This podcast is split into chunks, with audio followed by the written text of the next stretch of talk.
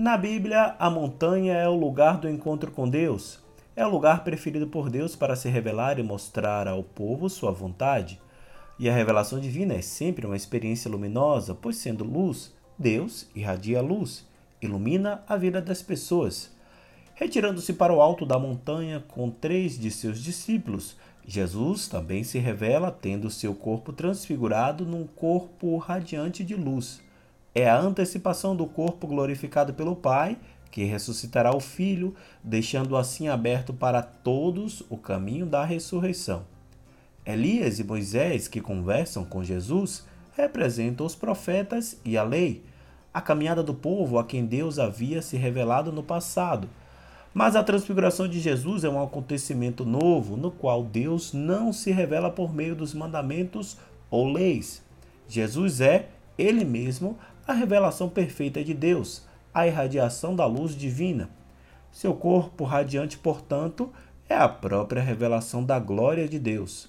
Revelação acompanhada pela nuvem que representa a presença de Deus a proteger com sua sombra. E a voz divina, vinda da nuvem, faz a grande revelação.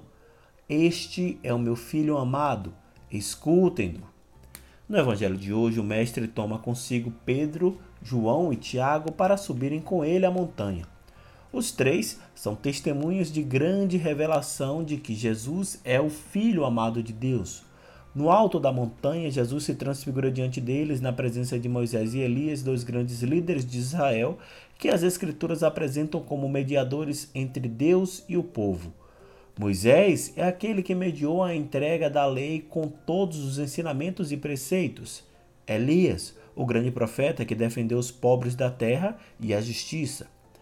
A primeira leitura narra a oferta de Isaac realizada por Abraão, a qual prefigura a infinita bondade de Deus e a obediência total de Jesus, que se entregará como o verdadeiro sacrifício por sua morte de cruz.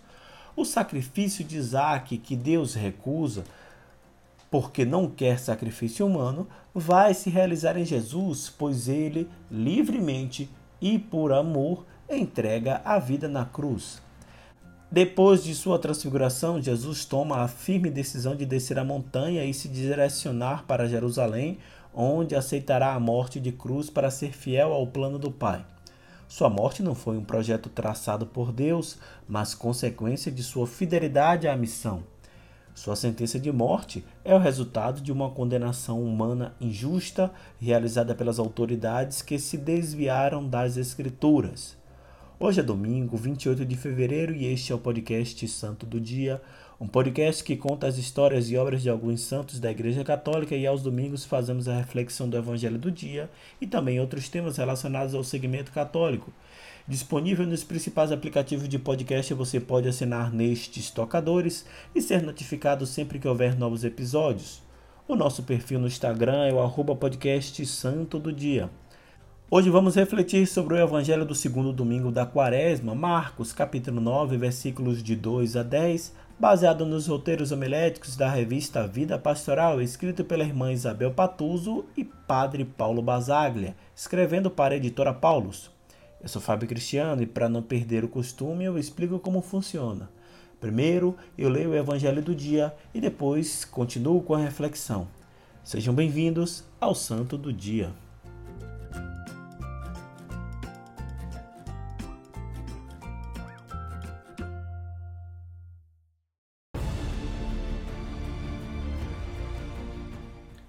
Leitura do Evangelho de Nosso Senhor Jesus Cristo segundo São Marcos. Naquele tempo, Jesus tomou consigo Pedro, Tiago e João e os levou sozinhos a um lugar à parte sobre uma alta montanha e transfigurou-se diante deles. Suas roupas ficaram brilhantes e tão brancas como nenhuma lavadeira sobre a terra poderia alvejar. Apareceram-lhe Elias e Moisés e estavam conversando com Jesus.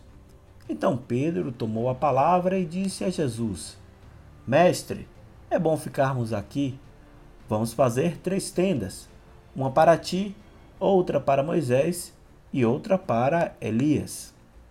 Pedro não sabia o que dizer, pois estavam todos com muito medo. Então desceu uma nuvem e os encobriu com sua sombra. E da nuvem saiu uma voz: Este é o meu filho amado, escutai o que ele diz. E de repente, olhando em volta, não viram mais ninguém a não ser somente Jesus com ele. Ao descerem da montanha, Jesus ordenou que não contassem a ninguém o que tinham visto até que o filho do homem tivesse ressuscitado dos mortos. Eles observaram essa ordem, mas comentavam entre si o que queria dizer ressuscitar dos mortos. Palavra da salvação.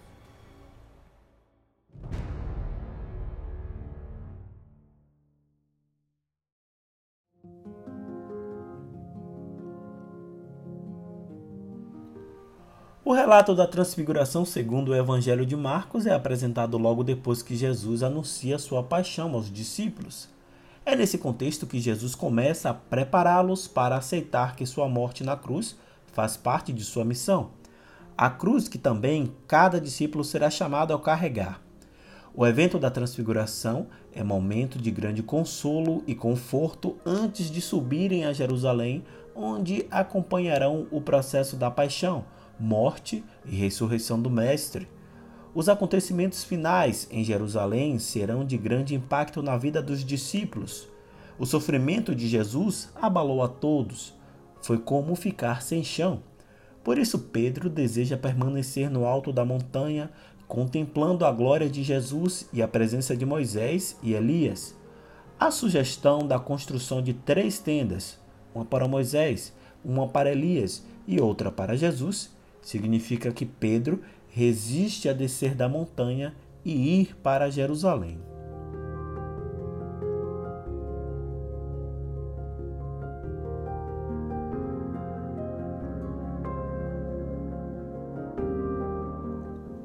No evento da Transfiguração, o Pai revela que Jesus é seu filho amado. A comunidade de Marcos, ao recordar o fato, faz o anúncio querigmático de que Jesus é o Senhor o Messias enviado, e nele se cumpriram as Escrituras. Moisés e Elias surgem como testemunhas de que o Filho de Deus é maior que eles. Por isso, desaparecem e a voz de Deus anuncia que Jesus é o Filho amado, cuja palavra os discípulos devem escutar. Isso implica observar tudo que o Mestre fez e ensinou. E ele ensinou a trilhar o caminho do serviço, da doação, da solidariedade a assumir a cruz na missão, do mesmo modo que ele fez ao descer da montanha.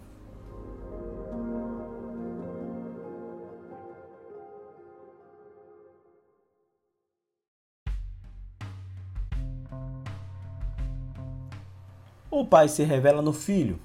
Escutar o Filho é, de algum modo, entrar no mistério de Deus, receber sua luz, ouvir sua palavra, continuando em nossa vida as ações de Jesus.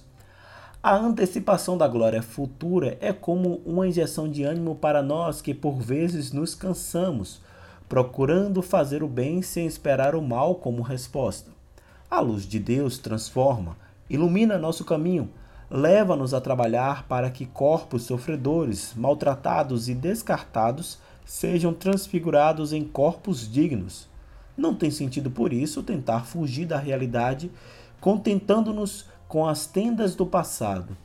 Deus se revela a nós hoje nas palavras e ações do Filho.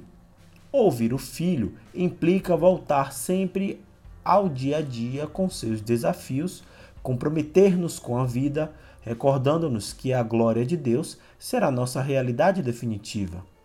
Algo que Santo Irineu sintetizou de modo lapidar. Abre aspas.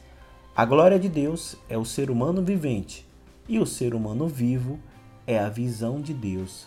Fecha aspas.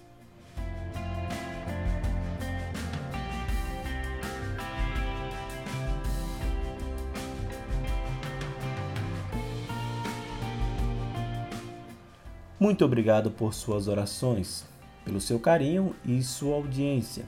Se você gostou dessa reflexão, encaminhe indique ou compartilhe com quem você acredita que gostaria de ouvir também. Desejo a todos vocês uma semana com saúde, sabedoria, coragem, esperança e paz.